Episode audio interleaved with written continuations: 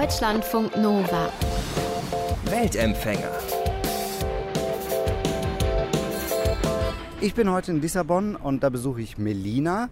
Melina ist vor dreieinhalb Jahren aus Hamburg hier in die Stadt gezogen und die hat alles, ja, kann man sagen, auf Anfang gesetzt. Das ist ja schon krass. Ne? Gab es in Hamburg diesen einen Moment, als du gesagt hast, nope, hier nicht mehr, ich will nach Lissabon?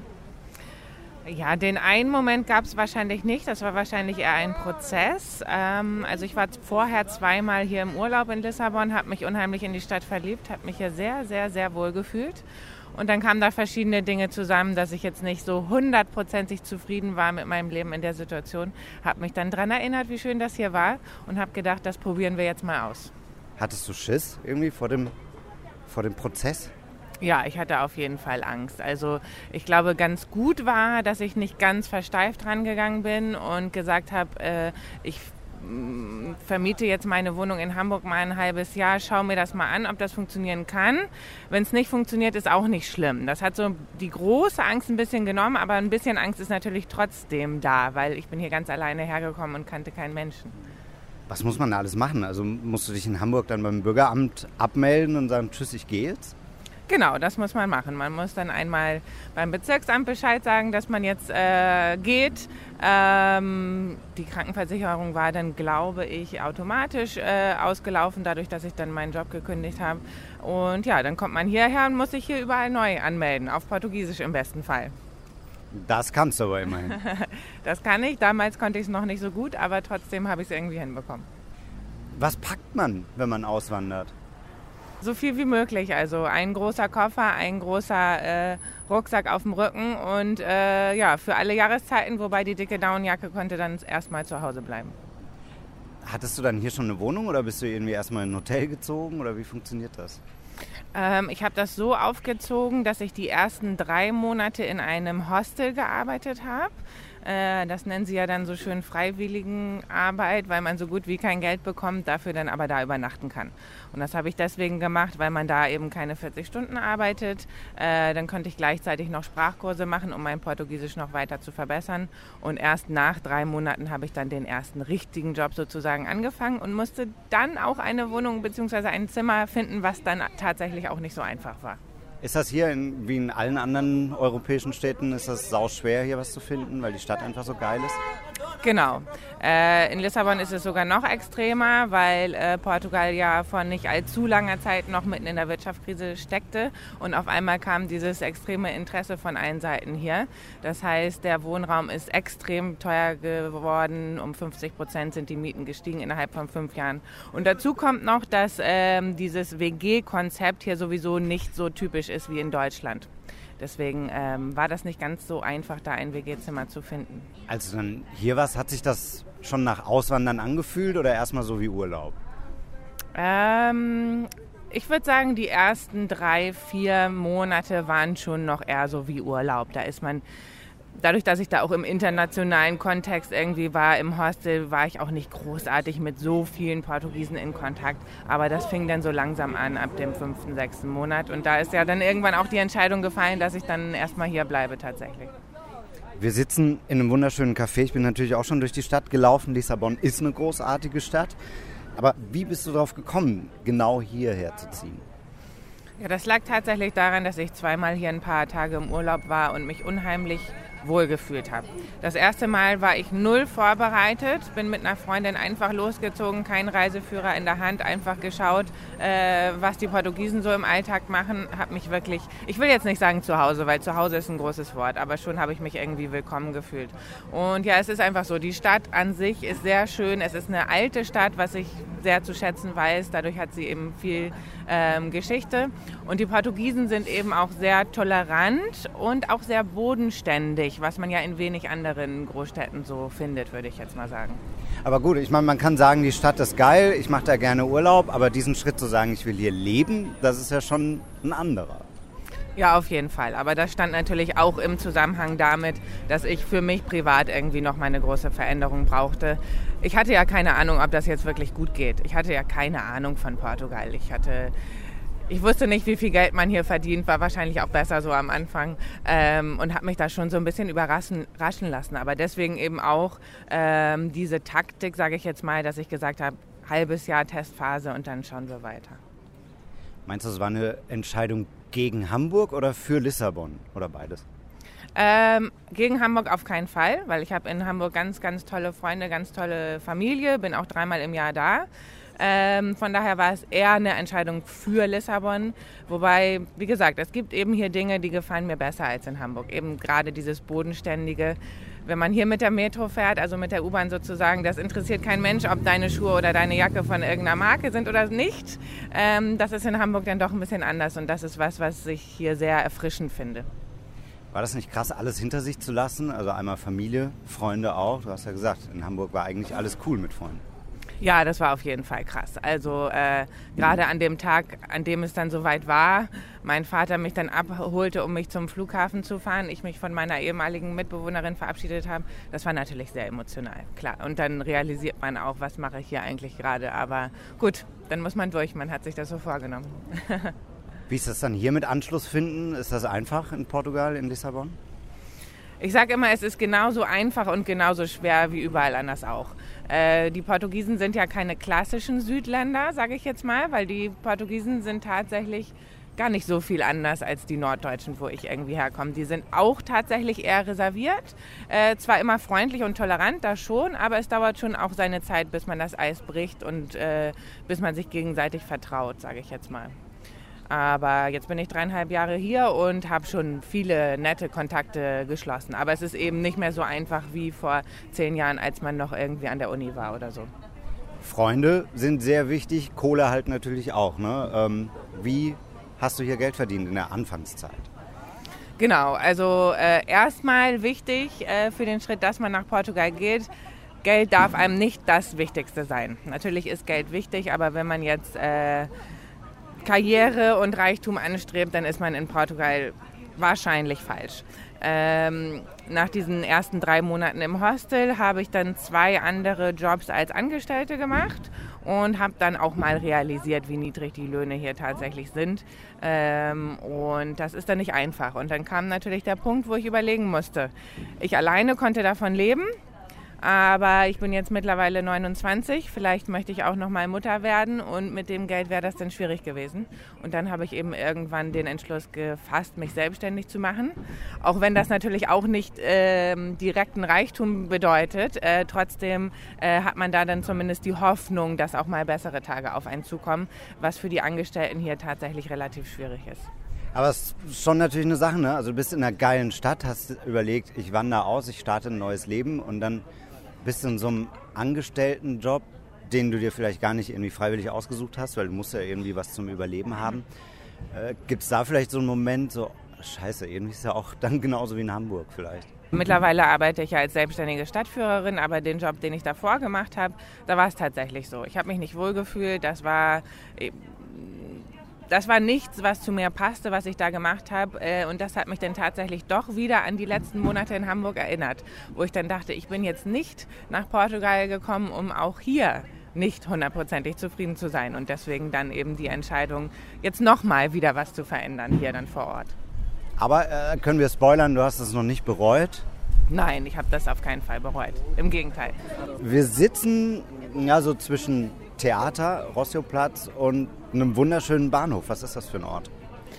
Genau, wir sitzen hier so ein bisschen oberhalb. Da gibt es ja in Lissabon immer viele Möglichkeiten, aufgrund der sieben Hügel immer so ein bisschen erhöht zu sitzen und dann die schöne Aussicht zu genießen. Und wir sehen von hier aus den Rossio-Platz. Äh, der ist für mich insofern wichtig, weil hier starte ich die meisten meiner Stadtführungen.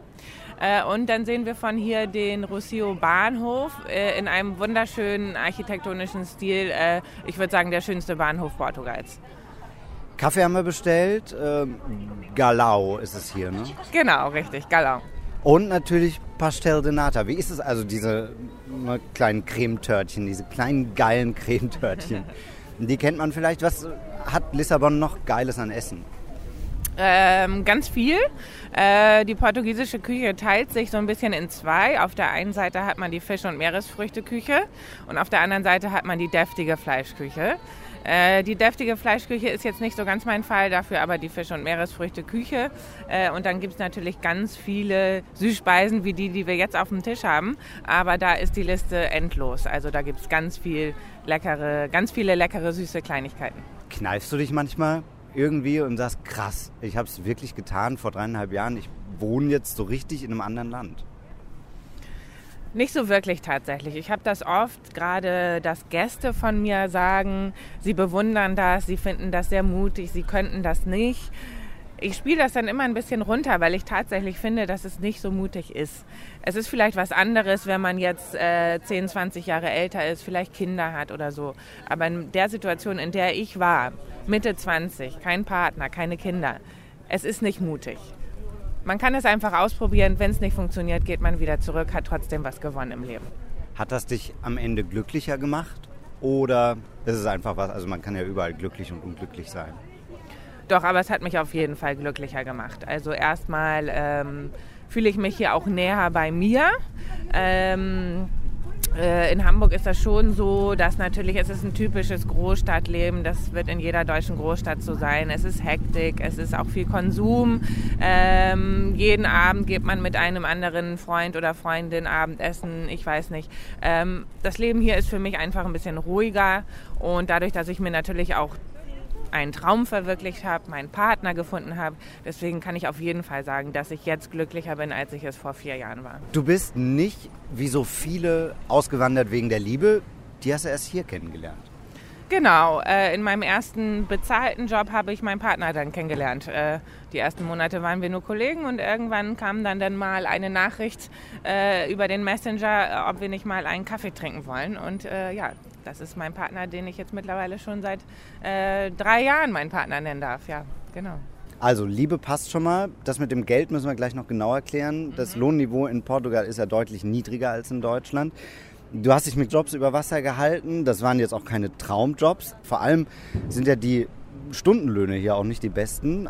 Jetzt hast du das gefunden, was dich erfüllt, Stadtführerin. Jetzt kannst du die Stadt, die du so magst, den anderen eben auch näher bringen. Ja, genau. Seit anderthalb Jahren arbeite ich als selbstständige Stadtführerin und das ist tatsächlich mein absoluter Traumberuf. Ähm, ich liebe diese Stadt. Jetzt darf ich sie anderen Menschen zeigen, mein Wissen teilen.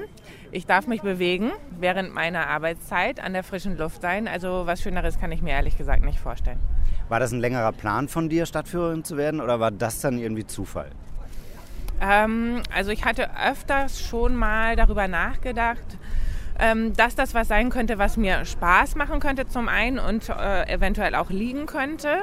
Ähm, es hat aber eine Zeit gedauert, bis ich tatsächlich den Mut gefasst habe, weil sich selbstständig zu machen, ähm, ich komme jetzt aus keiner Familie, wo jeder zweite selbstständig ist oder so. Ähm, das hat schon gedauert, bis ich dann wirklich gesagt habe, jetzt bin ich bereit, ich bin jetzt zwei Jahre da, ich kenne mich jetzt aus, äh, ich fühle mich mehr oder weniger sicher, ähm, jetzt wage ich den Schritt. Ist das easy, hier sowas aufzumachen? Also in Deutschland ist es ja selbst für Deutsche irgendwie nicht einfach, da durchzublicken und ein Business zu starten. Ist es in Portugal ein bisschen mehr Gelassenheit, so Klischee südländisch, oder ist es auch ein scheiß Papierkrieg? Ähm, die formellen Vorkehrungen, die man da treffen muss, sind eigentlich zu bewältigen, zumindest wenn man gut Portugiesisch spricht. Ähm, von daher, das ist eigentlich okay. Das Schwierige ist dann natürlich, dass man das Geschäft, was man denn eröffnet, dann auch zum Laufen bringt und äh, dann auch langfristig davon leben kann. Aber das ist natürlich an jedem Ort der Welt so. Wie ist denn gerade die Langfristplanung? Also Kurzfristplanung haben wir jetzt ein bisschen drüber gequatscht. Äh, die Langfristplanung, Willst du irgendwann nochmal zurück nach Deutschland oder sagst du, nee, das ist es jetzt? Also im Moment könnte ich mir nicht vorstellen, in Deutschland zu leben, weil ich schon mal gar nicht wüsste, was ich da beruflich machen sollte. Ich habe mal Geografie studiert äh, und einen Bürojob möchte ich jetzt nicht unbedingt wieder haben. Ähm, trotzdem sagt niemals nie. Also in den nächsten zehn Jahren wüsste ich nicht, was ich in Deutschland sollte. Trotzdem, auch ich habe Eltern, die sind im Moment jung und fit, aber man weiß nicht, was mit denen in 20 Jahren ist. Von daher, wer weiß, aber im Moment bleibe ich hier. Die Kurzfristplanung ist, dass du morgen nach Deutschland kurz mal zurückfliegst.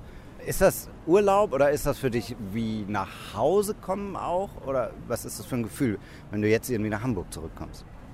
Ähm, ja, das ist auf jeden Fall nach Hause kommen für mich äh, in Hamburg Urlaub in Anführungsstrichen zu machen. Ich versuche das dreimal im Jahr einzurichten und ähm, dieses Jahr, das ist natürlich auch ein Vorteil meines Berufes, dass ich mein eigener Chef bin, äh, nehme ich mir tatsächlich dreieinhalb Wochen Urlaub. Ich werde in der Zeit natürlich trotzdem auch mal E-Mails beantworten, aber ich bin eben in Hamburg und habe Zeit, meine Freunde und Familie zu besuchen und natürlich fühle ich mich auch dort zu Hause, weil da kenne ich mich aus und da sind meine Liebsten. Also im Prinzip habe ich zwei zu Hause, muss man sagen.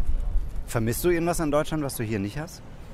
Ähm, ja, also selbstverständlich vermisse ich die Menschen in Deutschland, also meine Menschen, meine Familie, meine Freunde. Und dann gibt es natürlich auch andere Dinge. Klassiker, ähm, beim Essen gibt es Dinge, die man vermisst, äh, die es hier nicht so gibt. Oder zum Beispiel die portugiesische Mentalität hat viele, viele Vorteile. Ähm, die hat auch mir geholfen, ein bisschen runterzufahren, ein bisschen gelassener zu werden. Ähm, gleichzeitig hat die deutsche Mentalität natürlich auch viele Vorteile und das vermisst man auch manchmal. So dieses etwas organisiertere Handeln, sage ich jetzt mal. Aber was du wahrscheinlich nicht vermisst, ist das Wetter. Ne? Also wir sitzen hier mitten im Winter draußen, haben so 16, 17 Grad, die Sonne scheint. Ist das den ganzen Winter so hier?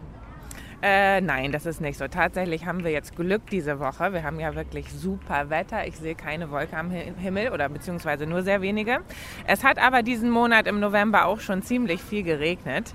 Ähm, und ähm, der Winter ist nicht so rosig, wie man sich das jetzt vorstellt, weil äh, tagsüber liegt die Minimaltemperatur im Winter bei 8 Grad. Das ist okay.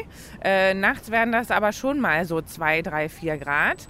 Und wir hier in Portugal haben ja keine Zentralheizung. Das heißt, in den Wohnungen wird es trotzdem kalt. Das ist dann der Vorteil jetzt an meinem Urlaub in Hamburg, weil da gibt es Zentralheizung. Jetzt gleich nach unserem Interview wirst du wieder eine Stadtführung machen. Wirst du den Leuten auch erzählen, wo es die besten Pastéis de Nata gibt? Ich frage nur für einen Freund. Das werde ich Ihnen auf jeden Fall erzählen, weil das gehört in Lissabon auf jeden Fall dazu. Jeden Tag sollte man mindestens ein Pastel de Nata essen. Melina Alps, unsere Weltempfängerin bei Deutschlandfunk Nova. Vor dreieinhalb Jahren ist sie ausgewandert von Hamburg nach Lissabon. Und es war eine gute Entscheidung, sagt sie, hat sich durch die harte Anfangszeit gekämpft, macht jetzt hier was, was sie erfüllt. Vielen lieben Dank, dass du dir die Zeit genommen hast. Vielen Dank, ich habe zu danken. Deutschlandfunk Nova. Weltempfänger.